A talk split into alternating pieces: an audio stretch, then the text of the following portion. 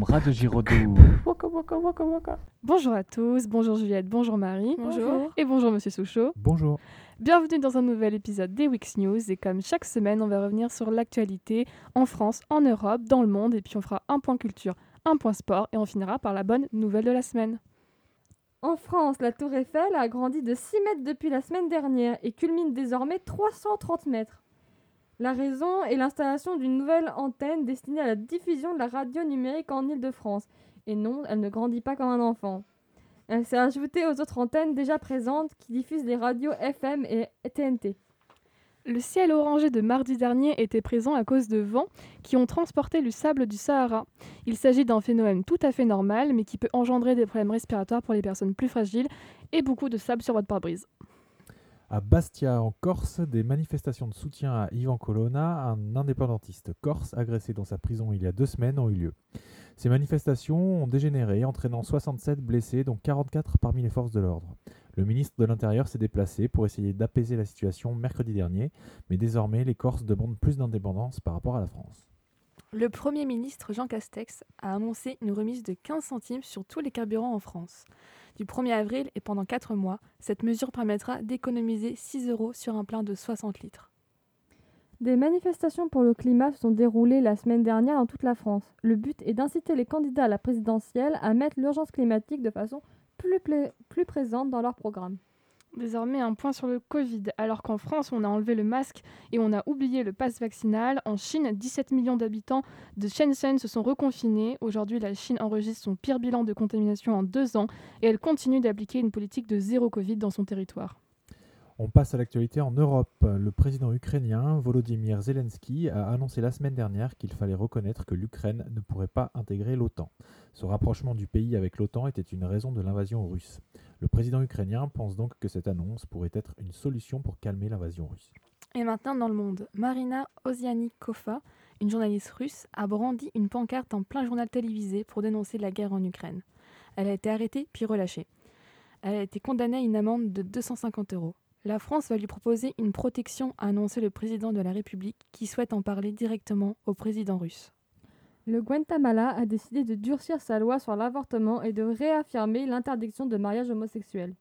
Dans ce pays très catholique, une femme qui avorte risque désormais jusqu'à 10 ans de prison contre 3 auparavant. Aux Philippines, désormais, l'âge de la majorité sexuelle a été rehaussé de, 16, de 12 à 16 ans. pardon. C'était jusque-là le pays avec le plus jeune âge du monde. Les militants des droits de l'enfant ont salué cette mesure. L'Inde, de son côté, a annoncé la semaine dernière avoir envoyé par erreur un missile au Pakistan. Il n'a pas fait de victime. Le pays a reconnu que c'était un événement profondément regrettable lié à un dysfonctionnement technique lors de la maintenance. Cependant, la situation entre l'Inde et le Pakistan reste très tendue depuis des années. Et maintenant, passons à la culture. Pour la première fois depuis 20 ans, les ventes de CD repartent en France. En 2021, cela représentait une hausse de 10% selon le syndicat national des éditeurs phonographiques. Le genre le plus vendu est le rap.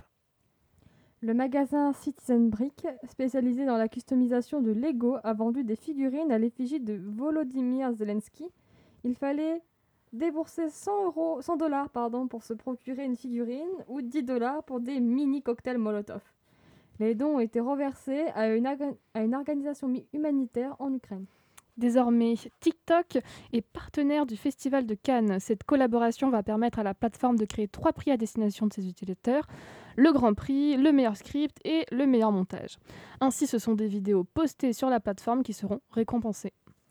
À l'occasion de leurs 60 ans d'existence, le groupe britannique de rock The Rolling Stones a annoncé une tournée de 14 dates en Europe. Les billets sont disponibles depuis le 18 mars pour le sport, le FS Barcelone a annoncé un partenariat avec Spotify. Désormais, le nom du stade de l'équipe barcelonaise se nommera Spotify Camp Nou.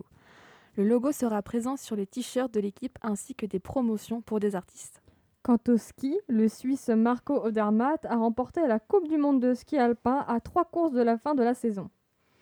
Par la suite, le Français Teddy Riner va reprendre la compétition de judo en juillet, un an après les Jeux olympiques de Tokyo, où il avait remporté une médaille de bronze et une en or. Le joueur euh, congolais de basketball Bismack Biombo va faire don de son salaire annuel pour construire un hôpital dans son pays. Cela représente quand même 1,3 million de dollars. En 2020, il avait déjà fait don de 1 million de dollars pour la lutte contre le Covid. Pour finir, la bonne nouvelle de la semaine, les opérations de réparation de l'hymen et les tests de virginité au Royaume-Uni seront bientôt interdits. Ces pratiques, majoritairement subies par des femmes immigrées pour des raisons religieuses, sont considérées comme des violences, agressions sexuelles. Et on vous remercie et on vous dit à la semaine prochaine. Merci. semaine prochaine. Merci. Boum boum, Giraudoux.